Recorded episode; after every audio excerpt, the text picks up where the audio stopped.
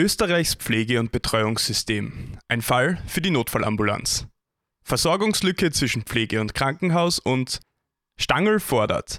Pflege muss als Schwerarbeit anerkannt werden. Das alles und mehr hören Sie heute bei den Pflegenews, dem Infopodcast vom Pflegenetz.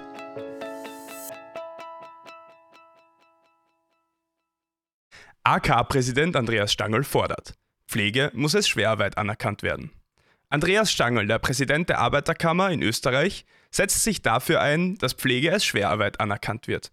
Trotz der enormen körperlichen und psychischen Belastungen sowie des hohen Arbeitsdrucks in Pflegeberufen haben Pflegekräfte derzeit keinen Zugang zur Schwerarbeitspension. Laut einer Studie von Gesundheit Österreich werden in den kommenden Jahren tausende Pflegekräfte in Österreich fehlen, was die Situation weiter verschärft. Der Arbeitsklimaindex der Arbeiterkammer Oberösterreich zeigt, dass fast zwei Drittel der Pflegebeschäftigten sich kaum vorstellen können, bis zur Pension in ihrem Beruf zu bleiben. AK-Präsident Stangl fordert eine Anpassung der Schwerstarbeitverordnung, um Pflege als Schwerarbeit anzuerkennen. Er schlägt vor, bestimmte Tätigkeiten in der Pflege als besonders belastend zu definieren und Schul- sowie Ausbildungszeiten vollständig als Versicherungszeit anzurechnen. Zusätzlich sollen reine Nachtarbeit an mindestens sechs Tagen im Monat und psychische Belastungen in die Schwerarbeitsverordnung aufgenommen werden. Österreichs Pflege- und Betreuungssystem. Ein Fall für die Notfallambulanz. Die Präsidentin der österreichischen Bundesinteressensgemeinschaft für Agenturen von Personenbetreuung, Karin Hamminger, ruft angesichts des prekären Zustands des Pflege- und Betreuungssystems in Österreich nach dringenden und konsequenten Maßnahmen. Die Prognose der Gesundheit Österreich GmbH verdeutlicht die kritische Situation. Hamminger betont, dass rasche Schritte notwendig sind, um einen Zusammenbruch des Systems zu verhindern. Sie weist darauf hin, dass die Belastung zunehmend auf die Familien betreuungsbedürftiger Menschen übertragen wird, da der Staat Aufgaben an den Privatbereich delegiert hat. Dr. Sabine Rödler, Selbstangehörige, unterstreicht die Herausforderungen der häuslichen Pflege und fordert von der Politik ein unterstützendes System, das die Menschen entlastet. Hamminger schließt sich dem Aufruf an und möchte gemeinsam mit verschiedenen Interessensgruppen eine starke Stimme für die drängenden Probleme schaffen. Versorgungslücke zwischen Pflege und Krankenhaus. Im Deutschordenskrankenhaus in Friesach fand ein Erfahrungsaustausch für Pflegekräfte aus intra- und extramoralem Bereich statt. Die Veranstaltung, organisiert vom Pflegeteam unter der Leitung von Pflegedirektorin Petra Präsent, hatte das Ziel, die Zusammenarbeit zwischen Krankenhaus und Heimpflege zu stärken. Unter dem Motto Gemeinsam pflegen wurden Lösungsansätze erarbeitet, um die pflegerische Versorgung zu optimieren. Der Austausch betraf Themen wie die bessere Abstimmung zwischen Pflegebereichen, offene Kommunikation und die Reduzierung des Drehtüreffekts. Es wurde betont, dass angesichts des zunehmenden Personalmangels im Pflegebereich gemeinsames Handeln von großer Bedeutung sei.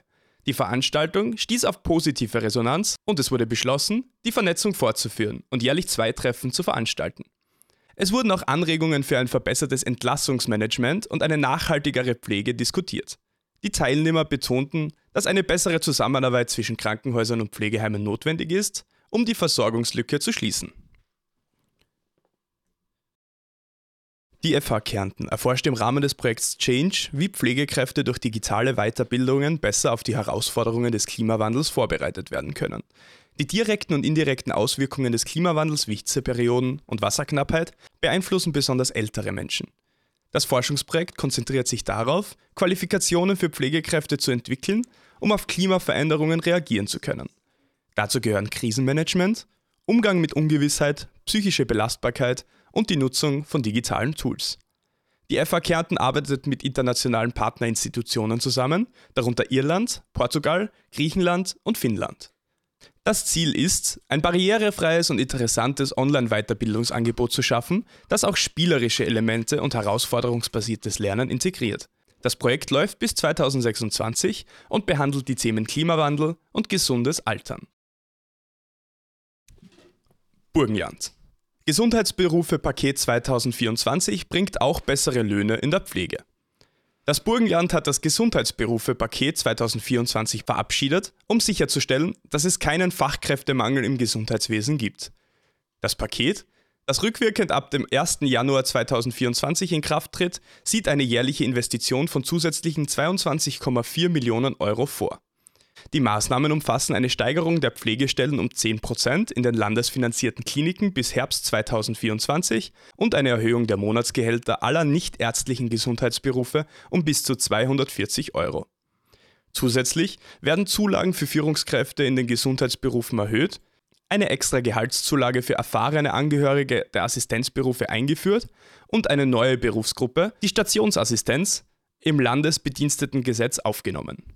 Betriebskindergärten werden an allen Spitalstandorten eingerichtet. Fast 900 Pflegekräfte aus Altenpflegeeinrichtungen wurden befragt und die Durchschnittsschulnote für die Frage nach der gut geregelten und transparenten Organisation von Einspringen im Bedarfsfall lag bei nur 3,89.